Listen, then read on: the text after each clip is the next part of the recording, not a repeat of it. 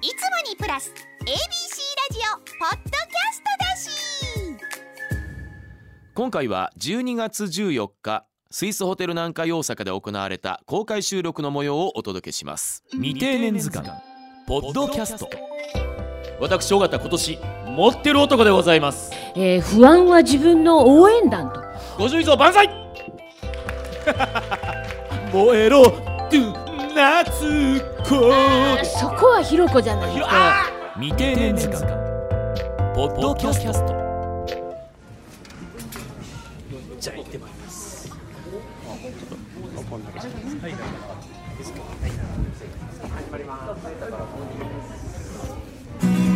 せ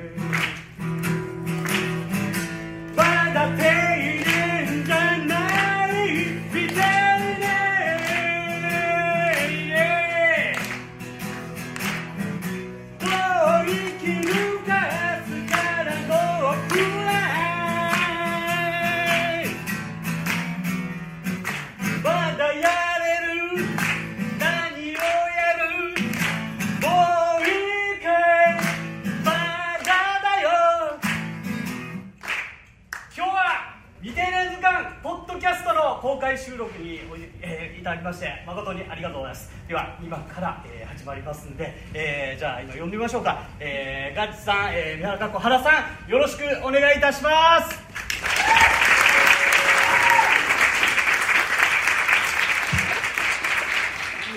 いやいや今スイスホテル南海さんの私もクッキーいただいてたところでしてすいませんちょっと出遅れてしまいました。あの実は先ほどギター弾いてお歌歌われたのがスタッフの杉谷さん言いましてね私も杉谷さんがあんな特技持ってらっしゃるって今日の今日まで知らなくてびっくりしましたね。あれが未定年の未定年ブルース？未定年ブルース。はあ。ブルース圭介というブルース圭は介い、タレントとしてはそういう名前です。そうですか、はい。もしかしたらこれからポッドキャストであのちらほら出てくるかもしれませんので皆様お見知りおきをどうぞよろしくお願いいたします。改めまして、えー未定年テーマソングからスタートいたしました。皆さんこんにちは。ABC アナウンサーの尾形祐介でございます。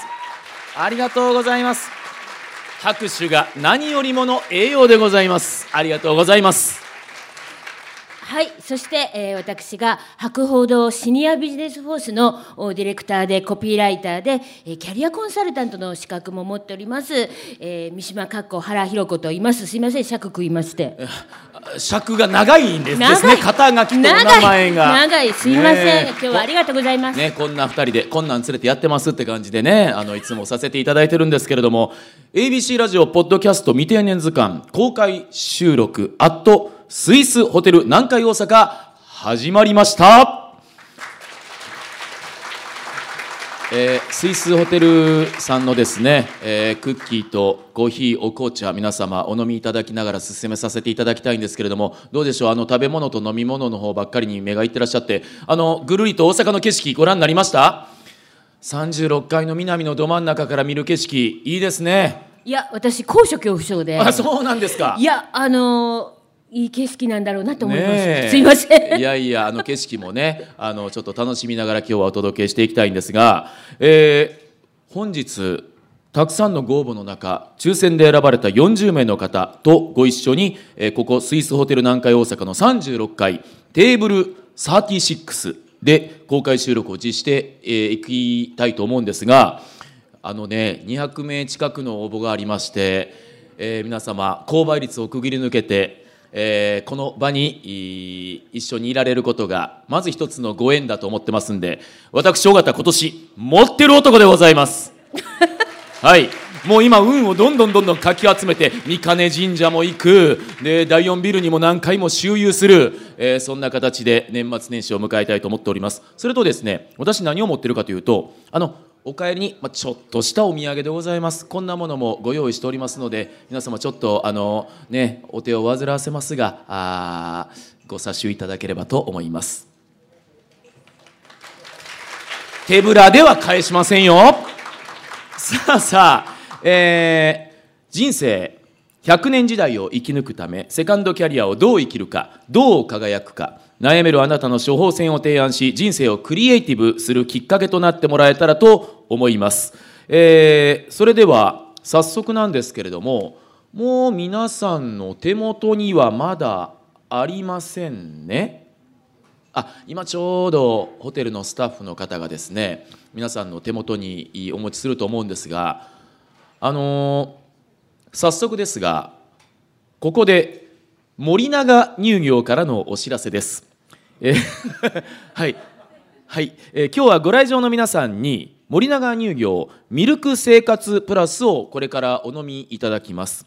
えー今特にシニアの間で注目されている新しい健康習慣それが森永乳業ミルク生活プラス、えーなんとこれ大人のための粉ミルクなんですね。えーこの後隣の美女がですね、えー私のために作ってくれるというふうに伺っておるんですが、あのーコップに粉を入れます。粉ミルクですから。でお湯はもちろんのこと水でも結構です。さらっと溶けて飲めるんですよね。そうです。ああの美女が。美女です。はい。なんか疑いの目が、えー何かって感じ。で美女ですが何かみたいな感じですけれどもね。はい。じゃあいいですか？はい一度ね私あちょっとこれ温かいので溶いていただいてますね。いただきます。本当に飲みやすいんですよ。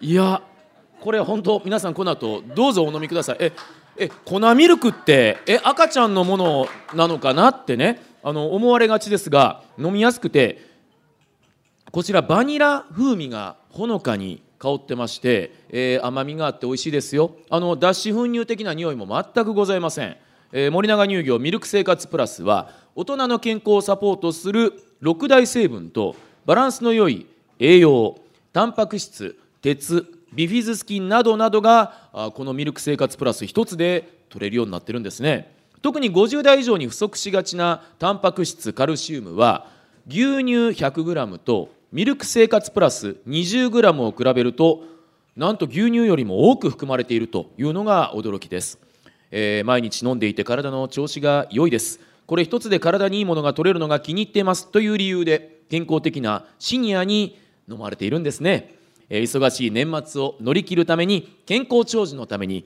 1日1回目安を習慣にしてはいかがでしょうか。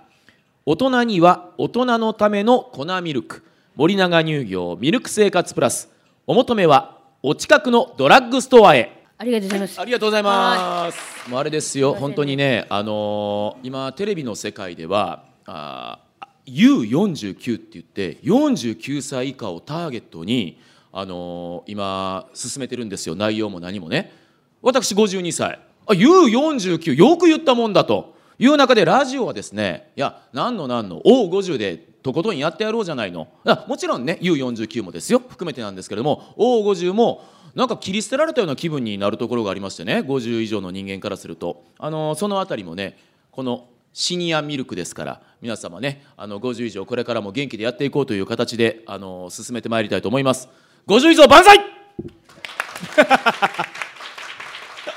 何の会やいう感じになってきましたけどもね。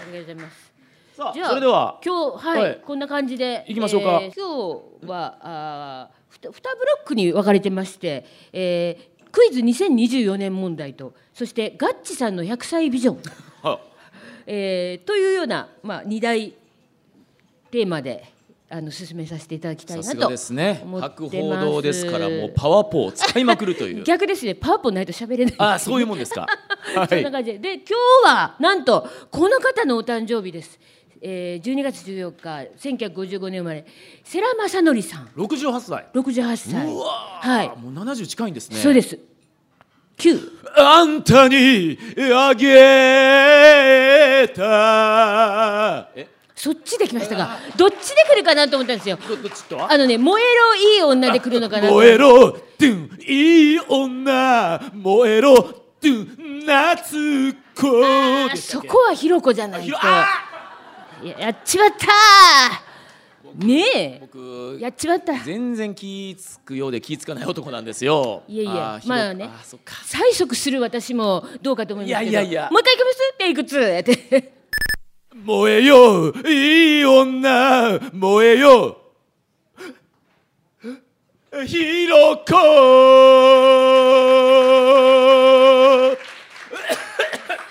ありがとうございます。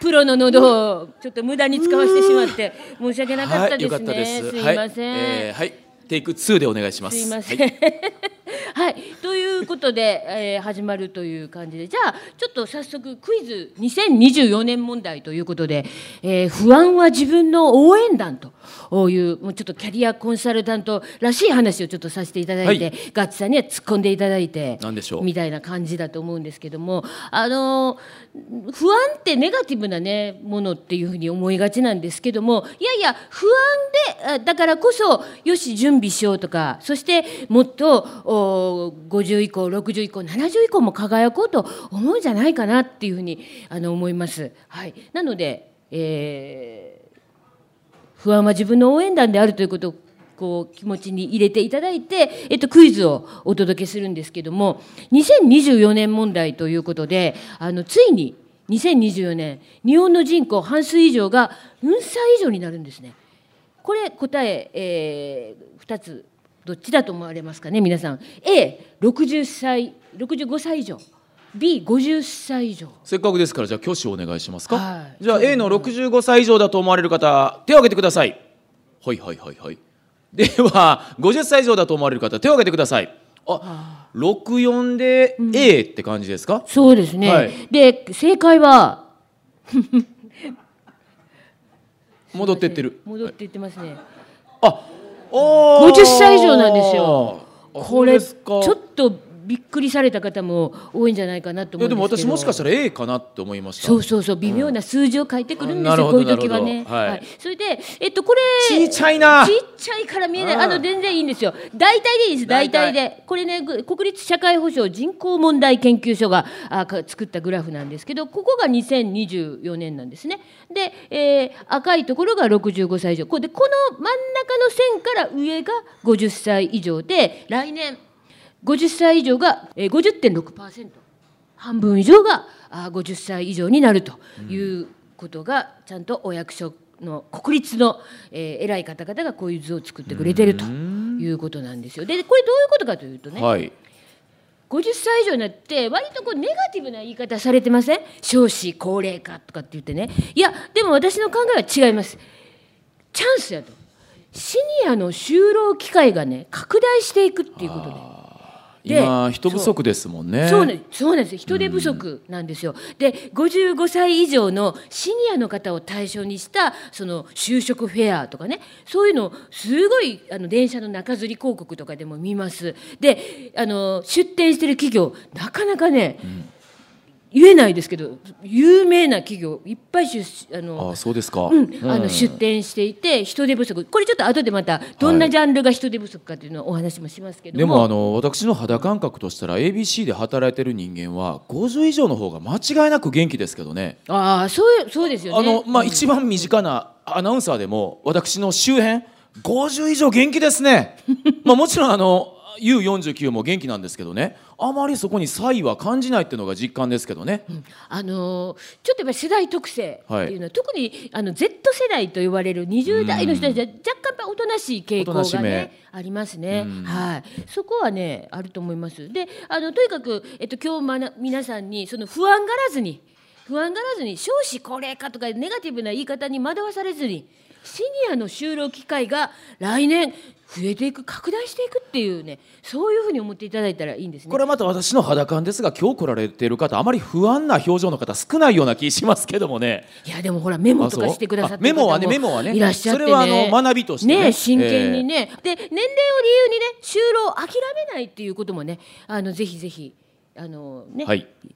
ででねちょっとね気になるのはねあの女性に割と多いんですよ私なんか症候群。私なんかうん、女性にねすごく多くって、でねあの子育てとか介護とかもね立派なスキルなんですよね。はいうんであの結婚前の仕事も捨てたもんじゃないし私なんかっていうふうにあの卑下しないでほしいしであと男性に割と多いのはずっと営業で。営業しかやってこなかったとかね。ねそういう方もいらっしゃるんですけども。えらいうでなずいてはるおお父さんが。ねうん。でも、ねあの営業っていうのもすごくあのみんなやってるっていうふうに考えてしまったらみんなやってるやんっていうことなんだけどもそこからあー掴んでるもの身につけたものっていうのは必ずあるので、私なんか症候群これに陥らないようにしてほしい。はい思う必要ないってことですよねだからそうですよ私なんかってそんなようなあの卑下しないでほしいいう外と目に見えないスキルっていうのが多いっていあうつもるんですよ、あるんですすよ。あるんです。で、自分がスキルと思ってないことがスキルだったりするんですよね。それは絶対あります。はいで、あのその代表が子育てとか介護なんですよね。うんはい。っていうことですね。で、えっとね、で特に女性の皆さんね、えー、2人に1人がね、90歳まで生きるんですって。はいえ？えなななんで？えお母さん今おいくつですか？